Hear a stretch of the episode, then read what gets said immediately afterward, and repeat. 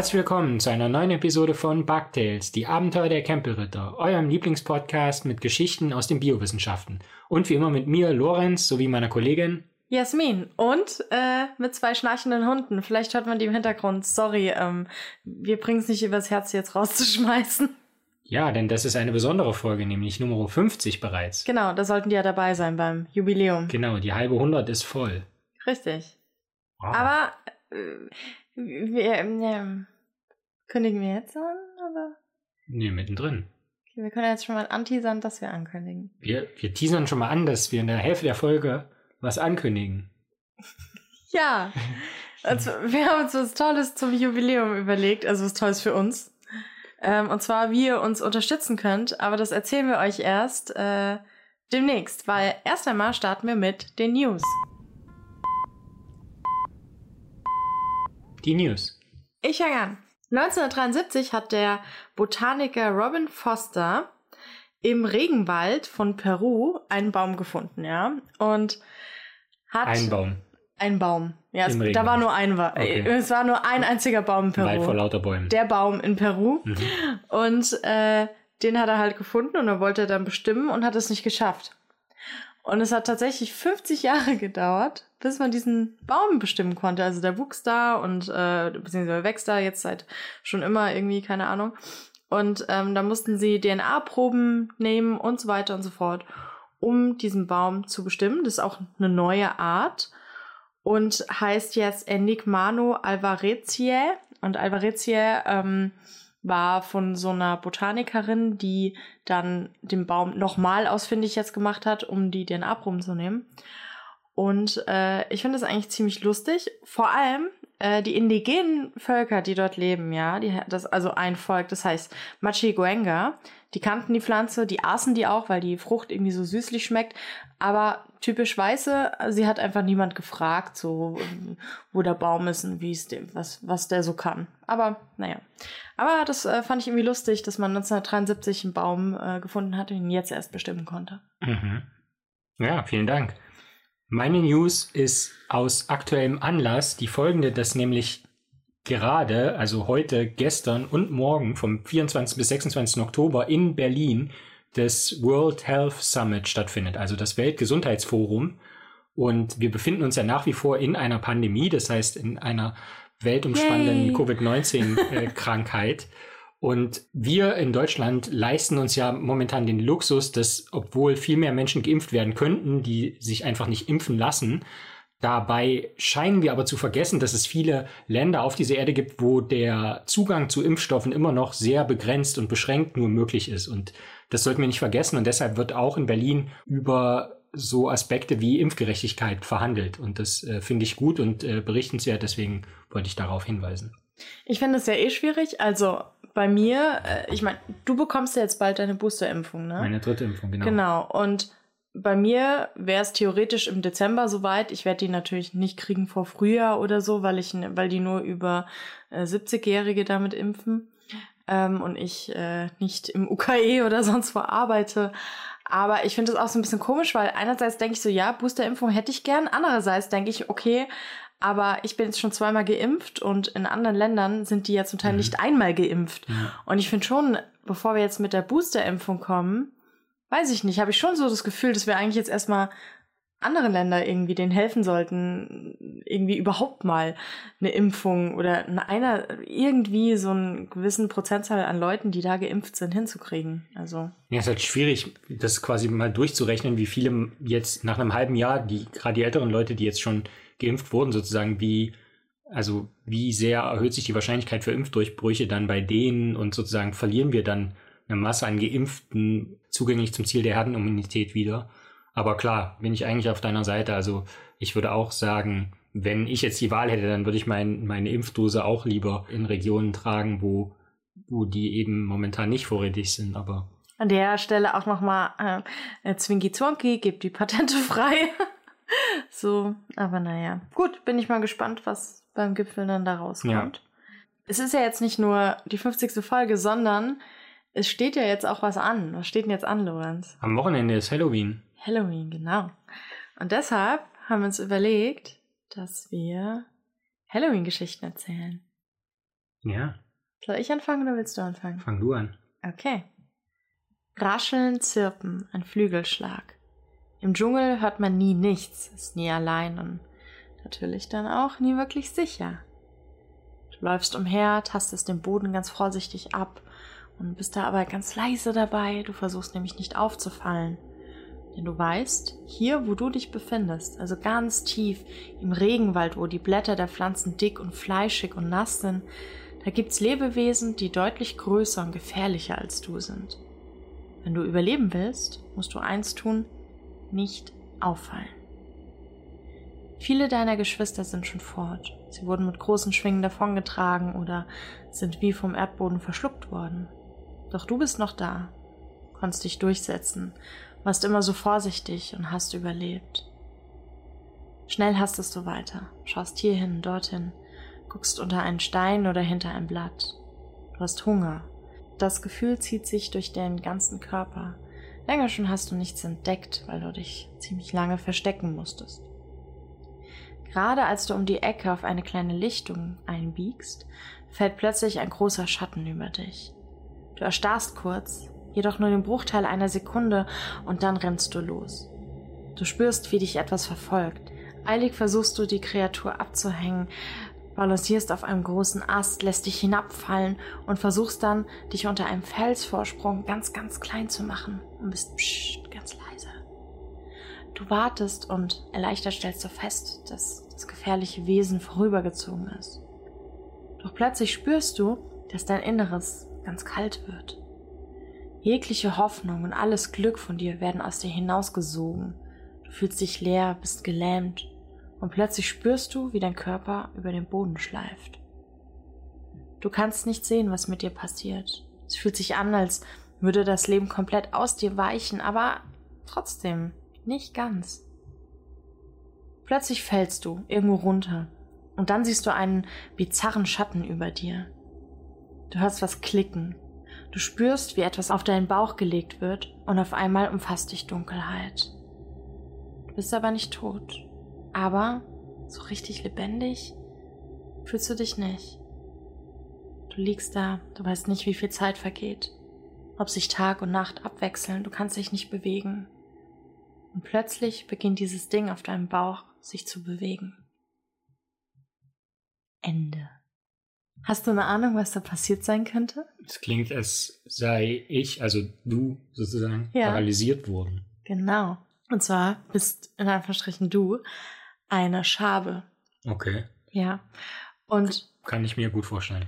ist dir was aufgefallen bei meiner Erzählung, als ich erzähl, als ich quasi berichtet habe, wie sich die Schabe auf einmal fühlt? Hat dich das an was erinnert? Ein Kafka. Nee, als es plötzlich alles so kalt wurde, jegliches Glück aus dir rausgesogen wurde. Depressiv. Ja, und wo, in welchem Buch kommen solche Gestalten vor? Ach so, bei den Todessern und so, die, oder Dementoren. Dementoren, genau. Und zwar ist der Täter, okay. heißt Ampulex Dementor. Ah. Das ist so eine Grabwespe, die in ihrem Aussehen und auch wie sie sich dann fortbewegt und so als Ameise tarnt. Und die Weibchen lähmen Schaben halt mit so einem Stich, die sind auf Schaben spezialisiert. Und dadurch gelangt Gift in den Körper. Und dort werden bestimmte Rezeptoren blockiert, sodass die Schabe nicht stirbt, sich aber nicht mehr kontrolliert bewegen kann. Mhm. So, ja. Und dadurch kann äh, die Wespe dann diese Schabe in ihr Nest lenken oder schleifen oder so und vergraben halt und legt halt vorher noch die Eier auf der Schabe ab. Mhm. Und die lebt dann noch weiter und die Larven schlüpfen dann und essen die Schabe dann bei lebendigem Leib und verpuppen sich dann und kommen dann raus. Und der Grund, warum sie Dementor heißt, ist, dass die quasi damals, als sie diese Wespe entdeckt haben, haben sie eine Art Ausschreibung gemacht und von so einem Museum und dort die Leute gefragt, wie sie die denn nennen wollen. Und Mhm. da wurde halt, dann gab es eine Abstimmung, Dementor war halt unter den Vorschlägen und dann haben sie sie so genannt, Ampulex Dementor. Weil die halt von wegen dieses äh, Erstar Erstarren lassen ist ja bei den Dementoren, bei Harry Potter sind das ja so Wesen, die ähm, einem so alles Glück aussaugen und man wird da ganz paralysiert. Die ernähren sich also von positiven Gefühlen der Leute. Man wird da so paralysiert und dann können die einen angreifen und einem den Kuss des Dementors geben. Dabei saugen sie quasi die Seele aus und äh, man bleibt so als leere, depressive Hülle, die eigentlich nicht mehr richtig lebt, zurück. Und so ein bisschen ist es ja so bei den Schaben, dass die so als diese leere Hülle zurückbleiben. Und es gibt ja einige so Tiere, die andere Tiere steuern können. Schon in der letzten Halloween-Folge habe ich darüber was erzählt. Mhm. Das war ja mit der Wespe, die äh, von diesen Parasiten befallen wurde. Aber es gibt zum Beispiel, also das gibt es eigentlich in allen möglichen Konstellationen, Variationen. Zum Beispiel gibt es eine Spinne, die heißt Konusspinne. Das ist so eine kleine Spinne, die Netze baut. Und wenn die von einer bestimmten Sache befallen wird, dann baut die ganz komischen Netze. Also nicht mehr so, äh, Spinnennetze haben ja immer diese Tragefäden, sage ich mal, die kleben nicht, die sind zur Stabilität und da läuft auch die Spinne lang. Und dann haben sie dazwischen ja diese Klebefäden. Und dort ist es so, dass eine Schlupfwespe, wieder mal, wenn die eine Larve in diese Spinne setzt, dann fängt die an, total komische, also wenn die Larve dann schlüpft ist, total komische Netze zu bauen und zwar ohne Klebefäden nur diese Stabilitätsfäden und das ist quasi der ideale Grund für die Larve, um sich dort ein zu verpuppen. Mhm. So, also baut für die Larve sozusagen eine Umwelt, äh, in der sie sich sehr gut verpuppen kann. Es gibt da ja einige äh, man nennt die dann in Anführungsstrichen, also diese Tiere, die dann so anders werden, nennt man dann Zombies. Es gibt ja auch diese Parasiten, die dann irgendwie Ameisen befallen und die krabbeln dann die Grashalme hoch, verbeißen sich da, so dass sie von Schafen gefressen mhm. werden. Der Schaf ist dann der Endwirt. Also mhm. da gibt's äh, einiges, was ich äh, sehr cool finde. Das klingt halt so grausam, das klingt halt irgendwie so, ja, ähm, wie es halt oft so bei parasitären Beziehungen oder Räuberbeute ist. Ein Tier ist irgendwie das Böse in Anführungsstrichen und das äh, die arme, arme Schabe und weil nicht die arme Wespe oder so, aber letztlich tun diese anderen Tiere ja die Schlupfwespe braucht ja irgendwas für ihre Babys. So, ja, und da ist jetzt halt einfach die Schabe das Beutetier und das ist jetzt auch nicht grausamer, als wenn wir uns, was wir nicht machen, aber Leute, die Fleisch essen, sich ein Big Mac reinhauen oder so. Also äh, ist jetzt nicht, es klingt so grausam, das mit der Schlupfwespe und so, dann denke ich mir so, ja, aber die Schabert's immer noch besser als so eine Kuh äh, in der Massentierhaltung und beim Schlachten. Also hey, so, ja. Das war, das war meine Gruselgeschichte. Ja. Ja. Interessant. Und gruselig, ja. Ja. Mhm. Aber bevor wir jetzt mit deiner Geschichte loslegen, haben wir eine Ankündigung. Ja.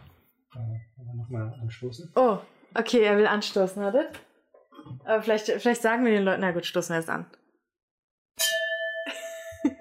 Geiles Geräusch. Mhm. Ja, jetzt trinke ich auch einen Schluck. Wir haben hier alkoholfreien äh, Sekt. Genau, haben wir wirklich. Wir mögen, äh, weil Lorenz trinkt auch keinen Alkohol und wir mögen alkoholfreien Sekt von bestimmten Marken, die wir jetzt nicht nennen werden, weil wir ein werbefreier Podcast sind. Und auch bleiben werden. Und da sind wir schon beim Thema. so.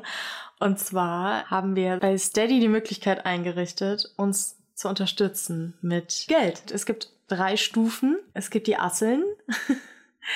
Das sind Unterstützungsmodellorganismen. Genau. Es gibt Asseln, Hamstern und Waschbären. Und man kann es dann monatlich mit drei, sechs oder neun Euro unterstützen. Oder halt, wenn man jährlich abschließt, kann man ein bisschen Geld sparen. Da gibt es immer zwei Monate gratis. Und es gibt dann verschiedene Bonussachen für die Unterstützung. Einerseits kann man zum Beispiel Outtakes äh, von jeder Folge kriegen oder es gibt geheime Bonusfolgen. Man kriegt die Folgen frühzeitiger. Genau, ihr kriegt die Folgen vorher und werden natürlich alle im Abspann genannt. Also müsst mal, schaut's euch mal an. Wir verlinken es in unserer Folge. Ihr findet es dann auch auf unseren Social Media Kanälen. Aber bei Steady könnt ihr einfach nach Bugtails suchen, also Steady HQ, also Steady wie stetig, HQ zusammengeschrieben, .de. .com slash de slash Bugtails. Ja, ich dachte jetzt einfach so die Hauptseite erstmal. Genau, auf jeden Fall bei Steady findet ihr dann äh, Bugtails. So, vielleicht kommen wir auch mal dahin. Also das ist natürlich ein bisschen Zukunftsmusik, aber falls ganz viele Leute uns unterstützen und wir finanziell gut aufgestellt sind, kommen wir dahin, dass wir wieder wöchentlich Folgen machen können, plus Bonusfolgen.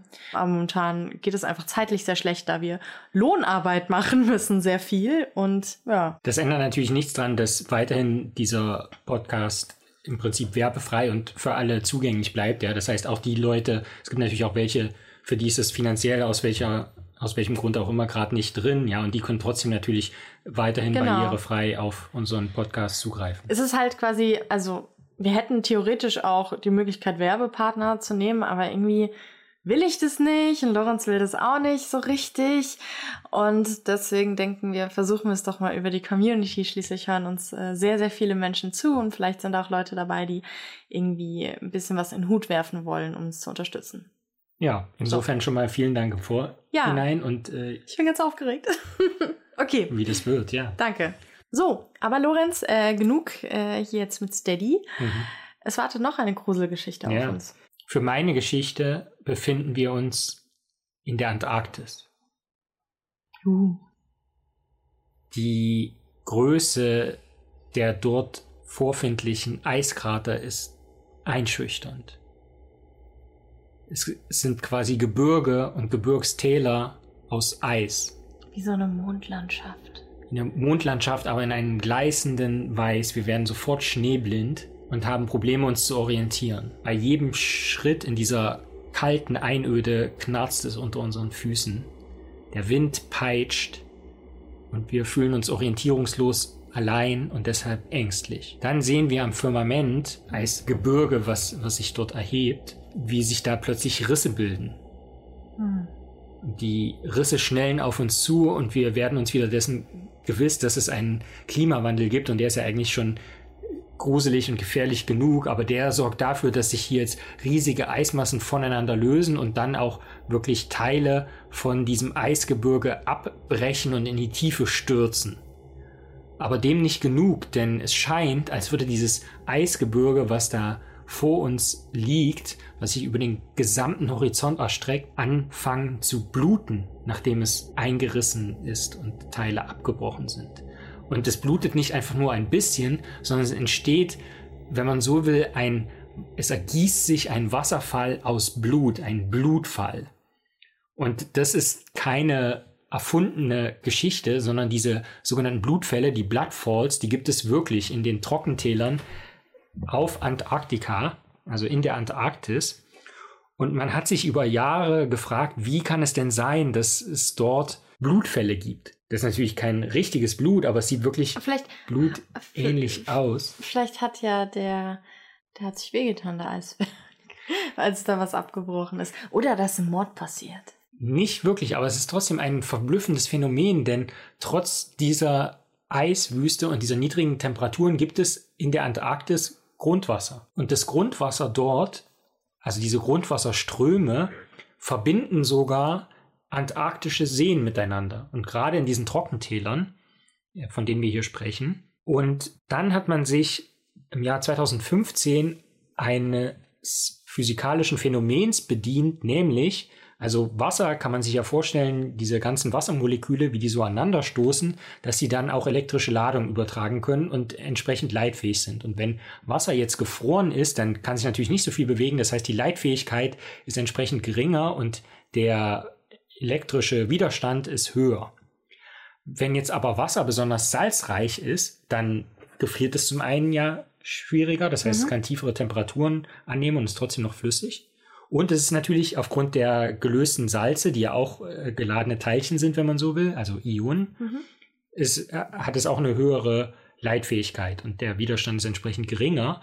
Das heißt, man kann im Prinzip aus der Luft über eine entsprechende Sensorik die Leitfähigkeit bestimmen und sieht dann, ob man zum Beispiel Grundwasserströme hat. Und dieses Grundwasser, Sohle, also dieses salzreiche mhm. Wasser, das reichert sich mit der Zeit auch mit Organismen, vor allen Dingen Mikroorganismen an, die eben an diese extremen Bedingungen gewöhnt sind. Extrem heißt in dem Fall Kälte und hoher Salzgehalt. Mhm. Und man hat jetzt gedacht, dass für diese Blutfälle hauptsächlich Algen verantwortlich sind, denn die rote Farbe kommt von Eisenoxid. Hätte also ich jetzt auch gedacht. Rost Algen. quasi. Ja. Und Algen gibt es natürlich in mehreren Ausprägungsformen. Also es ist ja nicht nur so dieses Seegras, was man jetzt als erstes vielleicht im Kopf hat oder vor Augen hat. Aber Algen gibt es ja auch als einzellige Organismen, mhm. Mikroorganismen. Und die sind tatsächlich verantwortlich für diese hohen Konzentrationen an Eisenoxid und damit nicht nur die rote Farbe, sondern auch dieses Also schon blutähnliche Konsistenz, ja, das ist Ja. so ein bisschen schlackeartig, äh, Sohle eben. Aber es gibt eben nicht nur Algen, sondern auch Bakterien, die Ja. äh, dort, also wenn man so will, sind ja, also Blaualgen und so sind ja auch Bakterien. Bakterien, haha, okay, Entschuldigung. Es war wirklich alkoholfreier Sekt. Ja.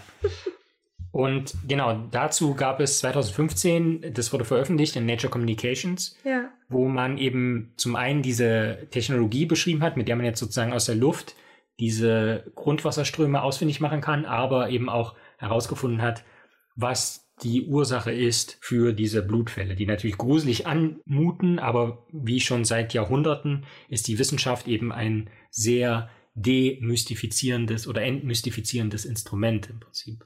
Und hier war das auch so. Das erinnert mich äh, an einen bisschen trashigen ähm, österreichischen Horrorfilm, den ich gesehen habe. Der kam 2013 raus, der heißt Blutgletscher.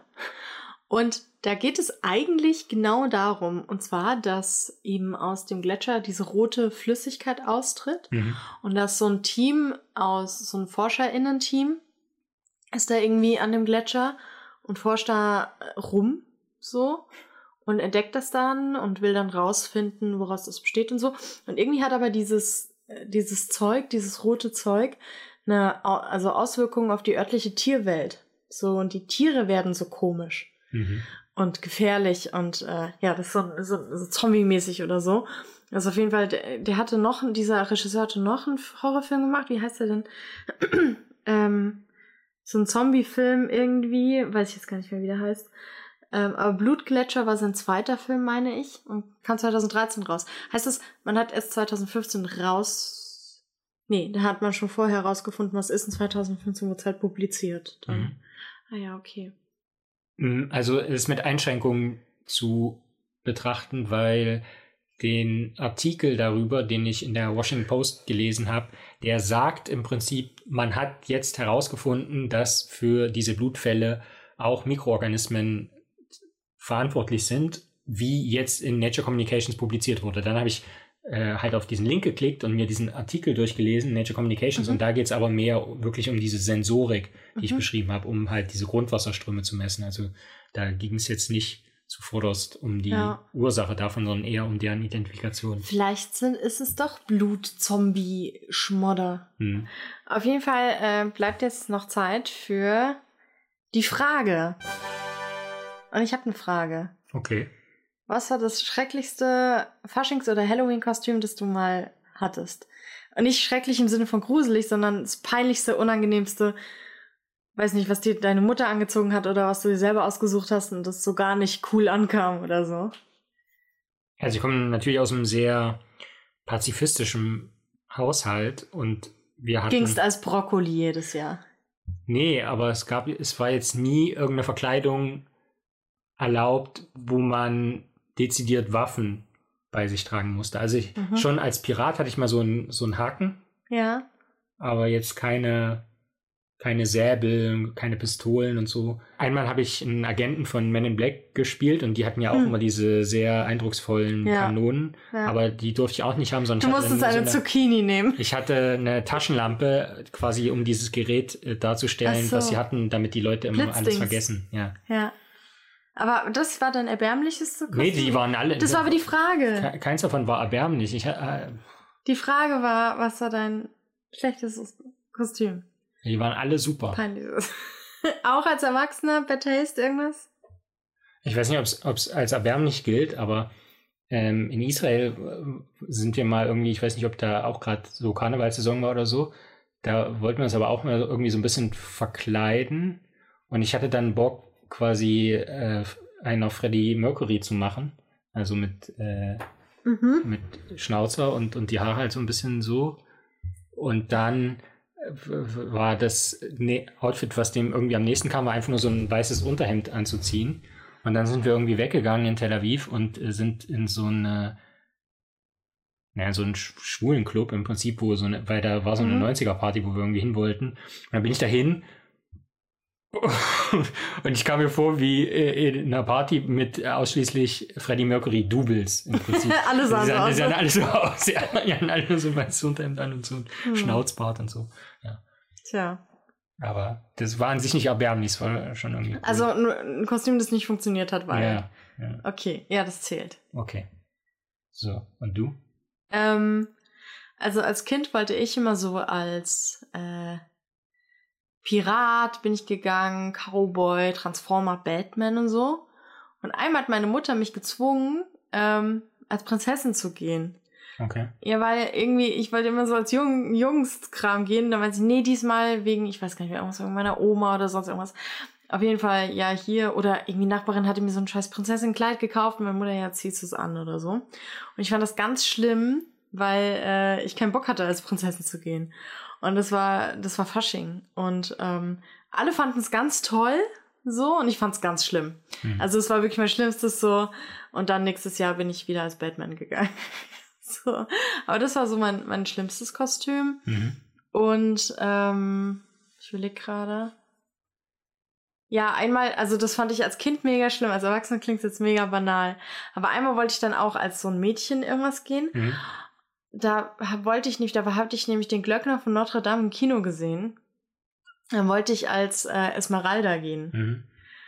Und dann bin ich so, habe ich halt so, hat meine Mutter mir so ein Esmeralda-mäßiges äh, irgendwas Kostüm gemacht. Und also sie hat die Kostüme auch immer selber gemacht, weil wir hatten jetzt nicht so viel Geld für Kostüme oder so, also haben wir immer selber gemacht. Und ähm, alle dachten, ich gehe als Prinzessin Jasmin von Aladdin. Und ist jetzt eigentlich nicht so ein mega Unterschied, aber ich fand, ich habe eben mit dem, meinem Namen drunter gelitten Mhm. unter Aladdin. Und ich fand das ganz schrecklich, dass mich alle für Prinzessin Jasmin hießen, hielten und nicht für Esmeralda. Ich war wirklich, ich habe geheult. war, Ja. ich war da, glaube ich, in der dritten Klasse oder so. Es war für mich ganz schlimm. so, ja, ich weiß noch, wie äh, das, das war, hat mich sehr belastet. Ja, das war mein, mein nicht so, nicht so tolles Kostüm. Gibt es spontan äh, ein cooles Tierkostüm von anderen Leuten, was dir mal aufgefallen ist, was du fandest auf den ersten Blick, dass es extrem cool gemacht war? Mhm, Naja, alles, was so krasses Bodypaint hat. Okay. Also auch so im Gesicht, was so krass Katzen-Make-up oder so. Und ich meine jetzt nicht den Film Cats, der ja nach dem Musical ist, der verstörend ist. Okay. Andrew Lloyd Webber hat so eine Geschichte erzählt. Der hat ja Cats geschrieben, das Musical. Er hat sich dann den Hollywood-Film angeguckt und war irgendwie so irgendwie, also äh, fertig und so. Und der hat sich dann irgendwie, ich weiß gar nicht mehr genau, und der war dann so verstört und dann hat er sich einen Hund gekauft. Also irgendwie danach, also einen kleinen Hund. so als Therapie-Animal oder sowas. Und hat dann Dogs of Berlin gemacht. Nee, ja, Gott. Und dann ähm, wollte er damit fliegen, halt nach Hause fliegen. Und die Airline hat gemeint, nee, geht nicht und so. Und dann hatte er geschrieben, so hier, also es war so ein Briefwechsel wohl. Und dann irgendwie so, ja, äh, haben sie sich mal angeguckt, was Hollywood aus meinem Musical gemacht hat. Und dann haben sie ihn fliegen lassen. So als äh, das ähm, meinte nämlich so, ja, wir müssen beweisen, dass das ein, damit er in der Kabine mitfliegen kann, ein Therapiehund ist. Er hat gesagt, hier, ich war gerade bei der Premiere von Cats und haben sie, können Sie sich auch nur ausmalen, was Hollywood aus meinem Musical gemacht hat? Und dann haben sie gesagt, alles klar, wird als Therapiehund akzeptiert, guten Flug. Ich dachte jetzt erst, es sei so ein fliegender Hund wie bei die unendliche Geschichte, weil du gesagt hast, Fuchur, meinst du? er, er wollte mit seinem Hund nach Hause fliegen. Nee, aber oh, das ist auch Cats Hollywood-Version komplett verstörend, wirklich. Ich habe das nicht gesehen, aber ich hatte davor, bevor es rauskam, so Trailer und Teaser und so und das war, es ist einfach, das ist nicht richtig einfach. Das sind so, also Menschen, die aber mit ähm, CGI so zu Katzenmenschen gemacht werden. Und es ist irgendwie einfach eklig. Ich weiß nicht, ich finde die total eklig. Und es, es ist furchtbar. Ich stelle mir mal vor, wie die da sitzen und sich irgendwie das Arschloch sauber lecken oder so, weil es juckt. Aber trotzdem sind es irgendwie Menschen. Es ist, es ist einfach, es ist wie so ein, als sei so ein schiefgegangenes Genexperiment ein. Das ist ganz furchtbar. Okay, ich habe kein Bild dazu im Kopf, will aber nicht. Ja, lieber nicht. Ja. Ja. Gut. Ähm, hast du noch was? Guck mal, hast du gesehen, dass da eine Spinne da auf dem Weg nach oben ist? So eine ganz kleine Süße. Ja, über der Toilettentür auch. Ja, aber ich meine jetzt hier, die ist schon, als wir die Folge aufgenommen haben, ist sie da unten gestartet und jetzt ist sie schon fast ganz oben. Guck mal, wie die sich anstrengt. Bergspinnen. Okay, dann war das mal wieder eine Folge Bugtails. Wir hoffen, sie hat euch gefallen. Und wir hören uns bei der nächsten Folge wieder. Und wie immer, empfehlt uns bitte euren FreundInnen, ähm, sagt uns gerne, folgt uns gerne auf Twitter, auf Instagram, unterstützt uns jetzt neu bei Steady und sagt uns natürlich auch gerne, ob euch die Folge gefallen hat oder so. Ihr könnt dann Kommentare schreiben auf der Webseite oder uns einfach bei Instagram oder Twitter anschreiben und Feedback, um uns Feedback zu geben. Und äh, ja, das war's. Macht's gut. Ciao.